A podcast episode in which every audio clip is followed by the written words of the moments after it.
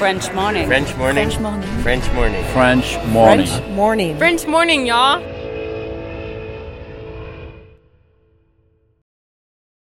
Cet épisode a reçu le soutien de la CFE. La CFE, vous connaissez? C'est la Caisse des Français de l'étranger et il s'agit d'une caisse de sécurité sociale créée en 78 pour les Français résidant hors de France. Maladie, maternité, accident du travail ou encore retraite. La CFE permet aux Français de l'étranger de continuer de bénéficier de la même protection sociale qu'en France, à l'étranger. Pour en profiter, il vous suffit d'adhérer à la CFE, peu importe votre situation, peu importe le pays dans lequel vous vivez ou dans lequel vous vous rendez, et bien entendu, peu importe la pathologie ou les circonstances, catastrophes naturelles, faits de guerre, etc. Grâce à la CFE, vous pouvez vous détendre. La Caisse des Français de l'étranger assure la continuité avec le système français de sécurité sociale lors de votre départ de France, mais aussi lors de votre retour d'expatriation, ou encore grâce à la prise en charge des frais de santé pendant vos prochaines vacances en France. Pour en savoir plus, direction cfe.fr. Expatrié. Nom. Adjectif. Vient du grec exo et patrida. Se dit d'un individu qui réside dans un autre pays que le sien. La semaine dernière, on a essayé de mieux comprendre qui étaient les expatriés français.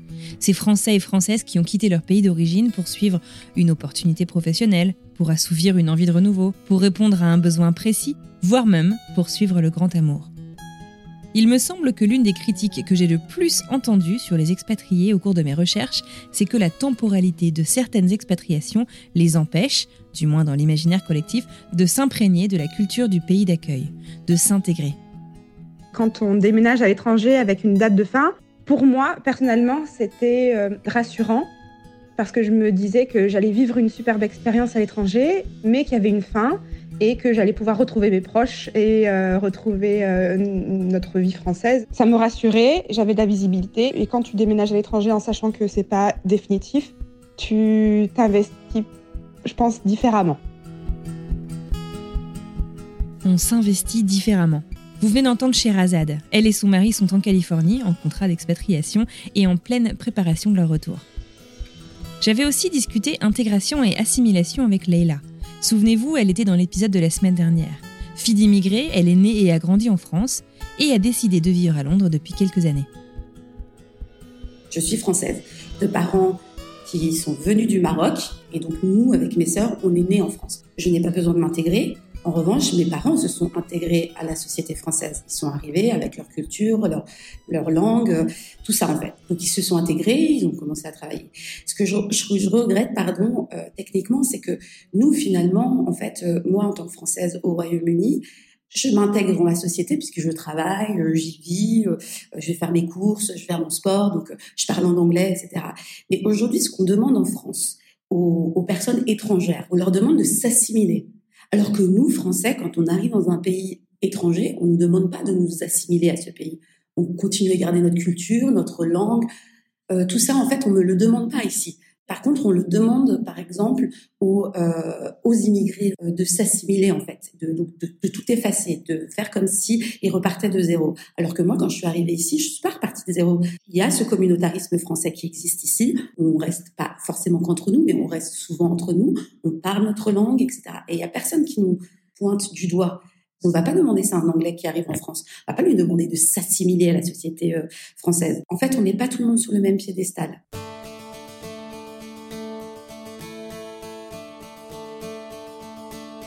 Alors finalement, qu'est-ce qui fait qu'on se sent chez soi? Selon le Larousse, chez soi se définit ainsi. C'est le domicile, la maison où l'on vit, le plus souvent avec une valeur affective. Aujourd'hui, je vous propose de creuser un peu ce sentiment qui fait qu'on dit avoir l'impression d'être chez soi. Pour ce faire, je suis allée tendre mon micro aux enfants des expatriés et immigrés français et françaises autour du monde. Ils et elles sont parfois nés à l'étranger, n'ont parfois jamais même vécu en France, tandis que d'autres se souviennent encore bien du grand départ. Alors, quelle relation entretiennent-ils et elles avec la France? Où est leur maison, leur chez eux? Je vous présente à mes invités experts, Ethan, Eva et Louise, Ryan et Oscar, ainsi qu'à Austin. Je m'appelle Ethan, j'ai 14 ans et euh, j'ai immigré le 4 mars 2018 à Montréal. Bonjour, je m'appelle Eva, j'ai 12 ans. Moi, je m'appelle Louise, j'ai 7 ans et normalement je vis en France, mais là, on a déménagé à les États-Unis et je me sens aussi bien. Bonjour, je suis Austin. Bonjour, je m'appelle Ryan, j'ai 8 ans, j'adore les jouets. Euh, je suis née en Australie, Sydney. Je m'appelle Oscar, j'ai 11 ans, j'adore faire le skate et le basket. Je suis australien, espagnol, chilien et français. La venue au Canada, euh, quand j'avais 11 ans, quand je suis arrivé, c'était vraiment pas quelque chose de positif pour moi. C'était vraiment que du négatif. Quitter mes amis, c'était la plupart de ma famille. C'était pas du tout positif. Euh, le négatif prenait largement le dessus. Euh, je me souviens que j'ai pleuré, j'étais en colère, j'étais vraiment pas content. J'ai essayé de faire passer le mot plusieurs fois de plusieurs façons à mes parents pour leur faire comprendre que je voulais rester ici. Je pense que c'est normal parce que la majorité des, enfants de mon âge euh, auraient fait la même chose. Euh, maintenant, je me, sens, je me sens très bien ici. Euh, j'ai envie d'y rester et j'ai fait plein de découvertes. Donc vraiment, rester au Canada, c'est vraiment plus un problème pour moi. Je m'y suis fait et j'adore ça, le Canada maintenant. Enfin, quand ils m'ont dit qu'il qu'on déménage, j'étais triste, bien sûr, parce que c'est la France, c'est ma maison. Enfin, c'est là où j'ai habité presque toute mon enfance. Donc, bien sûr, j'étais très triste. Mais euh, je savais que il y aurait peut-être des choses nouvelles et que j'aurais peut-être, je serais peut-être contente là-bas.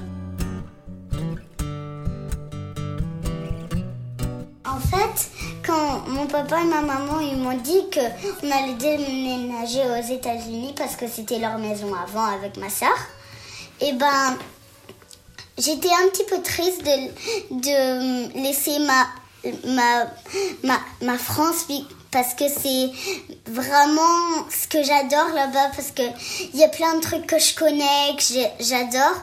Et quand je suis arrivée ici je me suis dit ah bah je vais avoir un, un, pas mal de temps et je me suis fait plein de nouveaux amis et j'étais très contente mais au début j'avais un petit peu peur donc euh, je l'aime bien en fait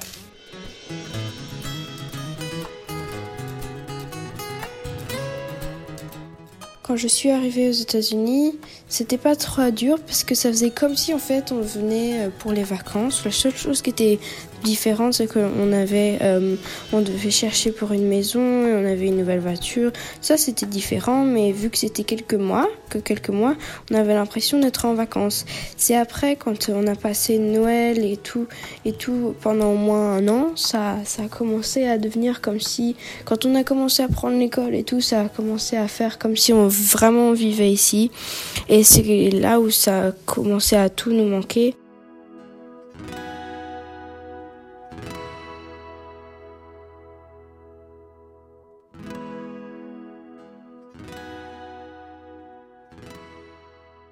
Je sais que beaucoup de gens disent qu'ils retournent en France, mais moi je dis que je vais en France parce que pour moi retourner c'est y aller et y rester et pas revenir après, comme par exemple pendant les vacances de Noël où j'y vais et où je passe du temps avec ma famille et qu'après je reviens au bout d'une semaine, deux semaines, ça dépend des fois.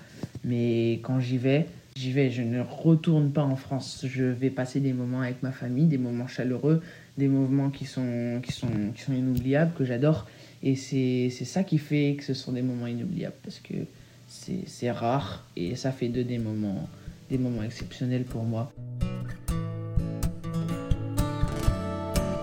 La France, c'est le pays de moi et ma mère parce que là-bas, c'est ma famille qui est là-bas et ma maison. Donc oui, euh, là-bas, c'est comme mon, comme my home. C'est mon pays et aussi celle de ma mère car moi, quand je vais en France, je me sens tout le temps euh, inclus dans les choses, pas exclu car je peux tout le temps comprendre ce que les marchands sont en train de dire et je peux euh, leur communiquer comme pour, quand on va au resto, restaurant. Euh, je peux dire en français pour qu'ils comprennent bien ce que je dis. Oui, c'est pour ça que je sens que c'est France c'est mon pays. Moi, je me sens australienne et français le plus. Et après, je me sens euh, espagnole parce que je je parle pas trop bien l'espagnol, mais je parle très bien le français et l'anglais. Ma maison, en fait, c'est les deux. Parce qu'en fait, quand je vais en France, enfin, il y a toute ma famille, toutes mes, tous mes, toutes mes amis, tous les endroits que je reconnais, les magasins, les restos, tout ça, enfin, c'est la maison parce que je reviens en France et du coup, je retrouve tous mes trucs. Mais du coup, par exemple, je pense qu'aussi, les États-Unis, ce serait ma maison aussi parce que si je vais en France, je, je dis que je vais chez moi. Et quand je retourne aux États-Unis, je dis que je rentre chez moi. Du coup, en gros, c'est un peu la même chose parce que, en fait, euh, les États-Unis, je me sens aussi bien que si qu'en France parce que j'ai vécu Enfin, bien sûr, j'ai vécu plus de temps en France qu'aux États-Unis, mais je me sens tellement bien aux États-Unis parce que j'ai plein d'amis, j'ai je me suis fait un peu une nouvelle une nouvelle vie enfin j'ai deux vies en fait. J'ai une vie en France et j'ai une vie aux États-Unis. Et ces deux vies je, les aime autant que les autres. Donc je pense que la maison c'est c'est les deux en fait. Moi je me sens un peu les trois mais je pense que pour moi c'est plus euh, australien car j'y habite ici et pour la France, euh, c'est mon pays car euh, on a une maison là-bas et je me sens tout le temps inclus. Donc c'est un peu juste en dessous l'Australie. Le Chili, je suis jamais allé là-bas, mais je me sens quand même un peu euh, chilien car à la maison on mange français, chilien et à la maison on fait les traditions chiliennes et françaises. Et aussi bien sûr toutes les traditions de, australiennes. Donc vraiment dans notre vie, on a deux maisons, celle en France et celle à Sydney. Si un jour on devrait choisir euh, où on veut vivre, bon, euh, je pense que je resterai euh, en Australie, car c'est mon pays.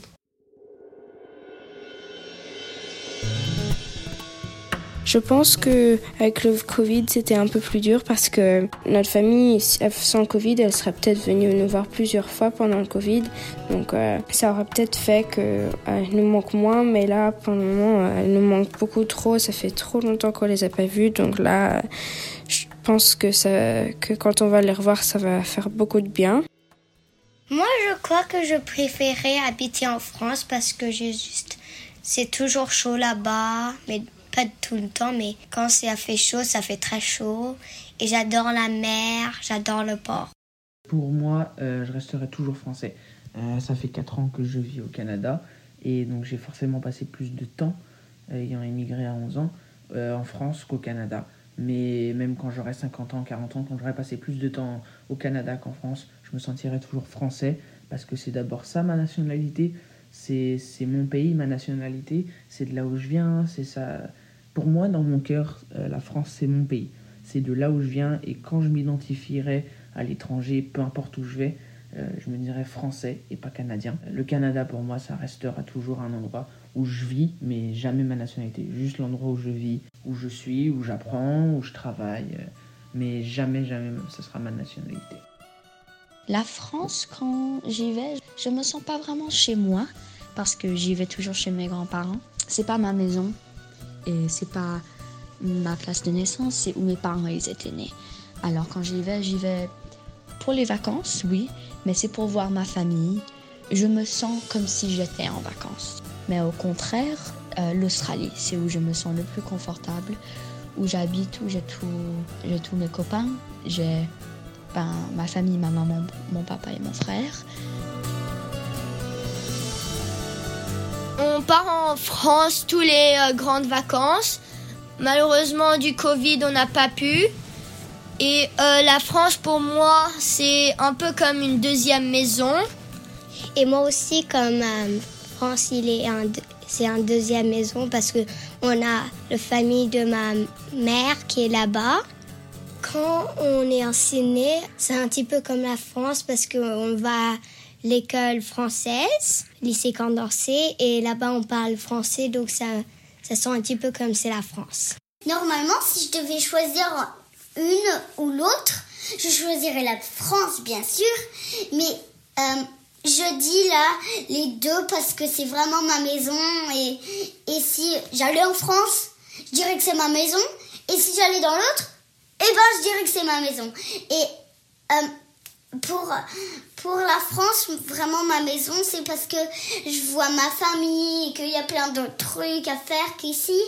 Et si j'étais aux États-Unis, eh ben, je pourrais voir mes amis, voir ma meilleure amie et faire plein de trucs ensemble et avoir de la fun en fait. Moi, quand même, je me sens, je me sens australienne. Si quelqu'un me demande, je dirais que je suis australienne, mais que mes, mes parents sont français je me sens de moins en moins français, mais c'est pas c'est pas quelque chose de mal. Je veux juste dire que euh, je suis beaucoup plus connectée à l'Australie. Moi, euh, j'adore la France, car tout le temps quand on va en France, c'est tout le temps, il fait hyper chaud quand on va pendant l'été en France. On va à Port-le-Cat, où il y a une plage qui, euh, qui est très bien, avec des petites vagues, et c'est très euh, bien pour nager. Et aussi, il y, a des il y a des petits cafés autour euh, de notre appartement, et des fois, on va au port, où se trouve notre, notre tati et tonton. Et on va chez eux pour manger quelques soirs avec notre cousin. Moi, j'adore la France d'abord parce que quand on va là-bas, on a besoin d'aller euh, à l'aéroport et j'adore l'odeur du aéroport. Vous l'avez sans doute compris, mais je vous le dis, airport, c'est donc l'aéroport. Et j'adore comme faire des petites marches avec euh, mon cousin et ma tati.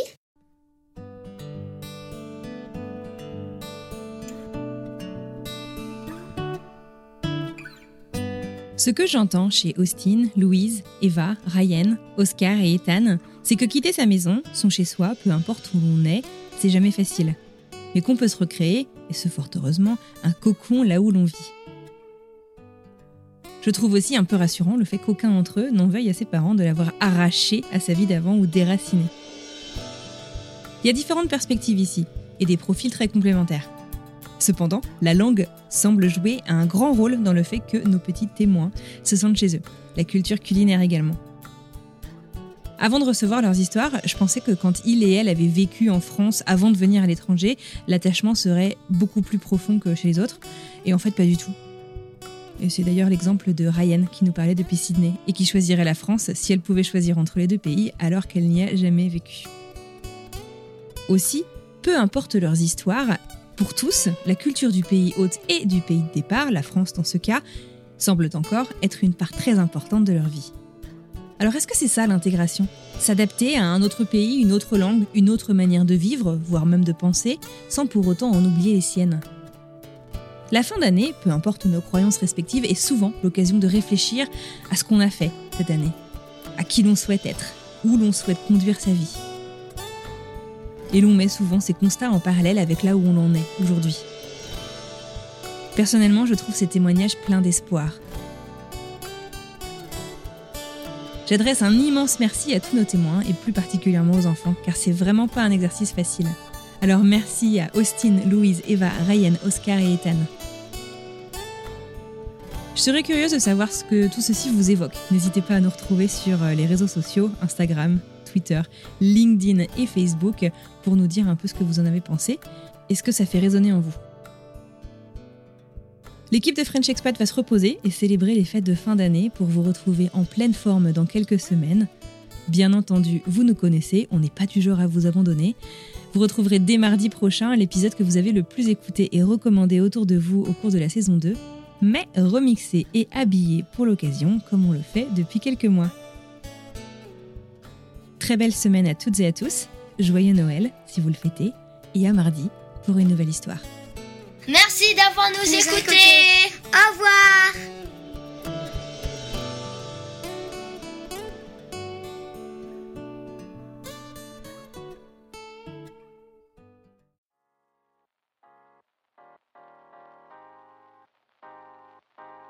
Vous venez d'écouter un podcast réalisé par moi-même, Anne-Fleur Andrely, mixé et habillé par Alice Krief et produit par French Morning. French Expat n'est pas le seul podcast de French Morning. Pour retrouver tous les podcasts du groupe, rendez-vous sur frenchmorning.com slash podcast. À bientôt!